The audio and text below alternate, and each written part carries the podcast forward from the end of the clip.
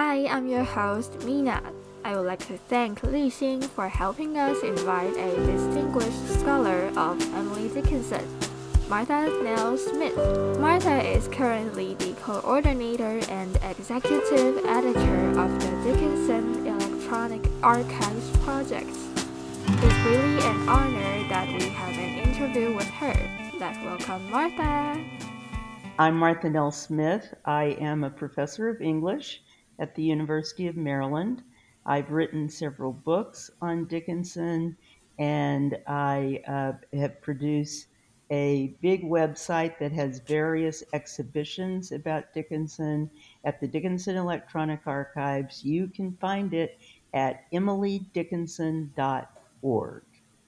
And I am thrilled to see popular culture Wild Nights with Emily and Apple TV's Dickinson paying attention to a relationship of the poet Emily Dickinson with her primary muse and her beloved.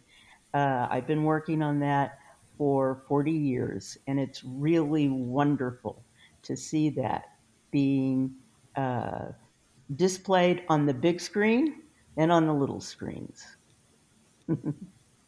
So you said you have been running the Dickinson Electronic Archive for many years. What might be the challenges or difficulties running the archives?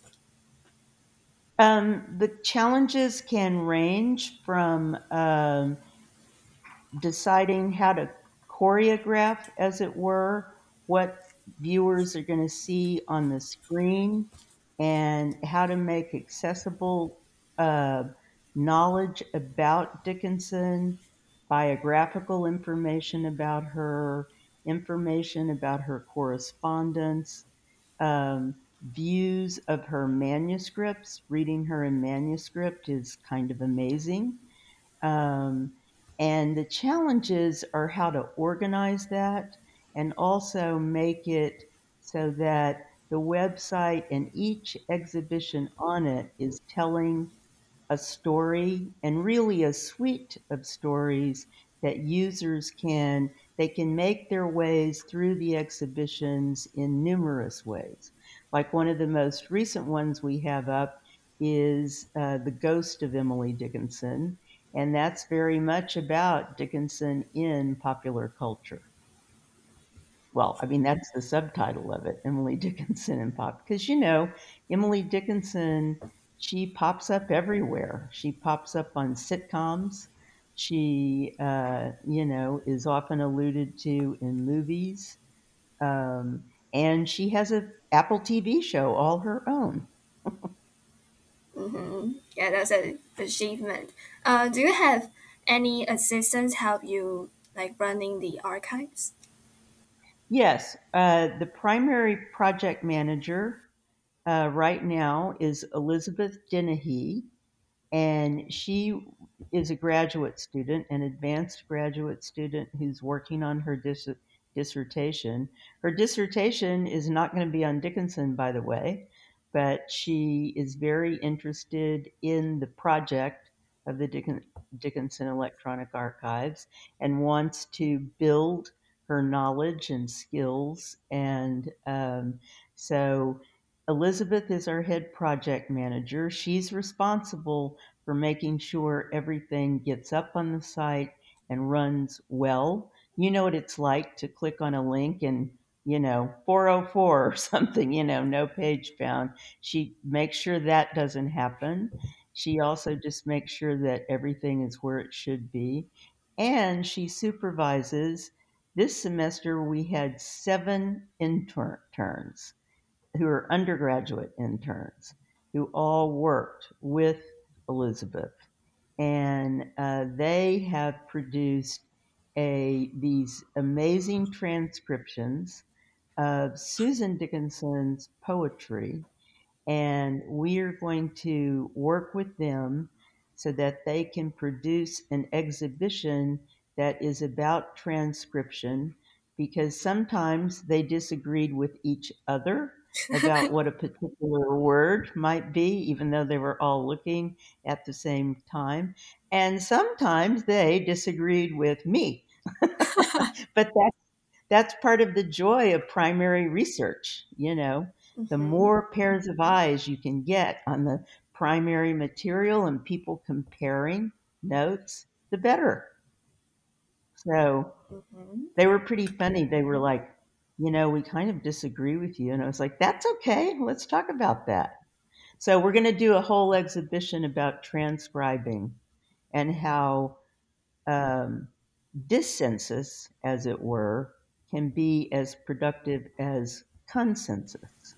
Transcribing is one of the uh, direction of this archives. Yes, if you go to the Dickinson Electronic Archives and you go to the home page and you go through the exhibitions that are uh, scrolling across the bottom, I think, um, and you go, say, to Writings by Susan Dickinson, you'll see that we are transcribing her poetry and her, uh, huh, for some reason mine's not loading. Isn't that funny? Uh, I'll have to see what's going on there. Anyway, we're transcribing her poetry. She also she, she wrote poems. We're transcribing some of her letters, and Mhm. particularly ones that talk about Emily Dickinson. Uh, and we're transcribing. She has some wonderful essays. One is on uh, nurses in the 19th century and the importance of their work. One is on watching the first woman graduate with a medical degree from when Susan was in Geneva, New York, and how women's attitudes toward her were a little bit more severe than men's attitudes. And um, I believe that's featured, it's either featured in Wild Nights with Emily or the Apple TV show where there's a scene where Susan is, talks about having uh, seen the first Elizabeth Blackwell, the first woman doctor, graduate. Um, so it has a range of providing history, of examinations of um, Susan's work. She certainly has not been paid attention to for her own writing. Mhm. And the point of that is to try to understand more more capaciously the writing environments that inspired and produced a creative wellspring for Dickinson herself. We also have another section of the website where uh, the exhibition it's called Titanic Operas, and it is about contemporary poets responding to Emily Dickinson. Some of the poets featured there are now deceased, but it's quite a joy, and I encourage anyone listening to this podcast to um, go to Titanic Operas and to listen to, say, Gwendolyn Brooks reading in tribute to Emily Dickinson. And you know, Brooks starts out, she says, Emily Dickinson and I have absolutely nothing in common in the details of our lives. And, you know, she's right. Uh, she's African American, Emily Dickinson, you know, in the 20th century, Emily Dickinson, you know, obviously white, privileged, 19th century. But by the end of Brooks's reflection on Dickinson, she has told us how much they do have in common as poets and their focus on making magic out of common words, out of words that we all use every day, but putting them together in a way that produces beautiful poetry. So she's on there. Adrienne Rich is there talking about Dickinson. Uh, Sandra Gilbert, who's really more known for her criticism than for her poetry, but she is there reading in tribute to Dickinson. And she's got a wonderful poem called Emily Dickinson's Black Cake Walk. and it's quite funny. And it's also quite a tribute to Dickinson's power as a poet. Alicia Ostriker is there. So everybody should check out Titanic Operas. There you get to listen to stuff as well as read it on the screen.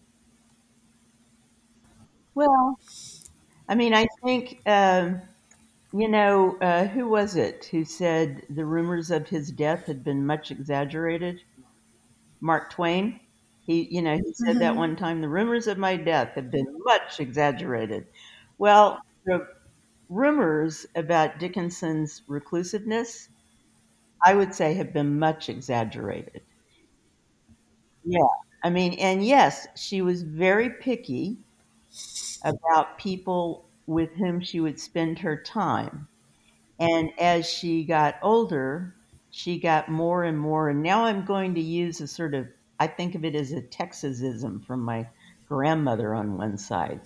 She got more and more persnickety. That, and that's what my grandmother would say when she, you know, somebody was really picky, fussy, uh, very uh, knowledgeable, or, or very uh, opinionated about what she or he wanted anyways, Dickinson got older. She, you know, probably realized she had less time, you know, as she's aging, and she couldn't didn't suffer fools.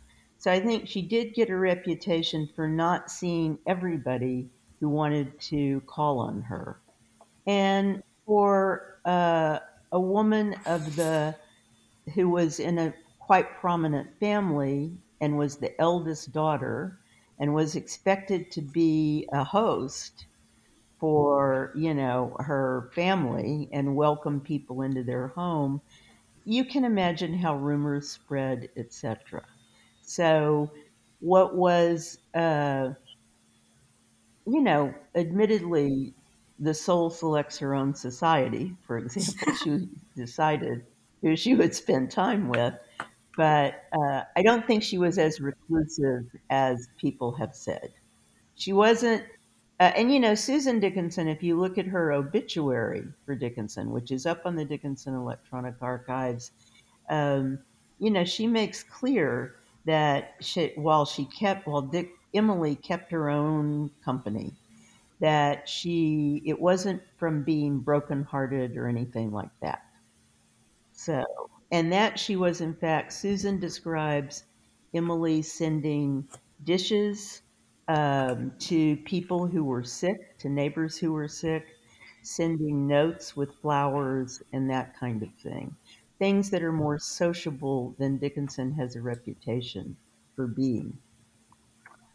I think um, a lot of it has to do with people can it's very easy to write their own Emily Dickinson, as it were.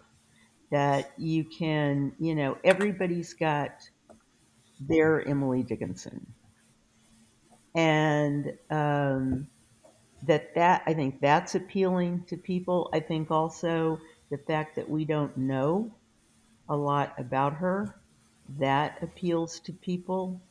I think there's there are some gender issues here because uh, you named Fitzgerald, who you know is still very popular, as is Hemingway, but people aren't going to, or in my experience, don't take the same kind of liberties with talking about either of their you know private lives, which each of them has you know quite a bit of you could say if you wanted to um, as they do Dickinson as a woman. People, you know, are more comfortable saying, I know what Emily Dickinson was like. And so I think that element of mystery is appealing to people. Could you share your experience on reading Emily Dickinson's poem? Well, you know, and her poems really invite the reader to come in to the poem and make meaning to, you know, uh, I mean, one of the things I've always loved about Dickinson is I'll be reading along, I'll think I know exactly what a poem means. And then in the last two or three lines of the poem, she just turns everything upside down and, you know, pulls the rug out from under me, as it were. To me, that's really exciting as a reader. It, it you know, it sets me thinking, you know, and I never get tired of teaching her, of uh, watching readers at various levels discover her, you know, and I always learn something more about her. So I don't know if I really answered your question, but people, she's America's sweetheart. Uh, that's, you know, that's something for sure. I mean, she's on, you know, I have stuff back in my study. I have the Emily Dickinson stamp, you know, an Emily Dickinson pillow, and, you know, there's all sorts of stuff. As you mentioned previously, Dickinson is everywhere. She is on the big screen and the small screen. As a Dickinson scholar, what's your opinion on those works? And and I know, you know, I I've talked with both uh, Madeleine Olnek, who directed Wild Nights with Emily, and Alena Smith, who's the showrunner for Dickinson, and they, I will say, they both did their homework in producing the TV show and also the movie. They, uh, you know, they both read her letters. They read several different biographies, um, and each one of them was fascinated with a woman who is pushing against the constraints imposed on her as a woman. As you know, uh, she was expected to do various things as a 19th century woman. I named one of them being the host for at, at her family's house and that kind of thing. And Dickinson pushed back against that. And she also pushed back on getting married and that kind of thing. And also made a clear decision I am going to be a writer. And you know, uh, Alena depicts this in the very first episode of uh, the Dickinson TV show, where uh, Dickinson is walking off a porch or something, and she says, I am born to, uh, you know, I know what I'm born for. I'm born to be a writer. And Madeleine Olnek does the same thing in Wild Nights with Emily. That even though that movie is focused on, as are parts of uh, the Apple TV show, on the relationship with Susan Dickinson, it's also focused on Dickinson being a writer and finding a way to create conditions so that she could be a creator. When did you first read Dickinson's poems? Well, I um, was, when I was little, um, I was a nerd, I guess, and I liked poetry as a little girl. And I'm talking about when I was like, you know, seven or eight, and just I knew some baby poetry, as it were. I, um, and so the woman for whom I'm named, another Martha, um, gave me uh, the Golden Treasury of Poetry, which is a big old thick volume of that's got poems by Longfellow, poems, you know, um, by Poe, and uh, all these illustrations. And sprinkled throughout that volume are some poems by Emily Dickinson. And I was like, wow, these are so cool. In part for the reason that I just said that, you know, I'd be reading along and then I go, I don't know what this poem's about. And instead, I don't experience that as frustration. I experience that as excitement and an opportunity to think with the poet. So I knew that I liked her from my experience there. And then I, I do not remember why I got in trouble, but we were visiting my parents and I were visiting my older brother and sister in law. He's 10 years older than I am. And he's a musician. And so even though I was underage, as it were, to go hear him play uh, in Austin, Texas, in uh, which is known for its music, in music venues and bars and stuff, they would let me go because I was, you know, the little sister of the musician and I could sit by the stage and this kind of thing. So I was very excited that I was going to get to go hear my brother. And I got in trouble for something I do not remember now. And my parents said, You are grounded. You can't go. You have to stay home at Bobby and Judy's. And I was like, Arr. So, uh, and my brother and sister in law didn't have a TV, if you can believe that. They were hippies, they, you know. Um, and so while they were gone, I was looking through the bookshelves and I saw the complete poems of Emily Dickinson. And I thought, oh, I used to like to read her poems. So I got that volume and I took it into the guest room and I slept with it that night. I, you know, I read, read, read till I fell asleep.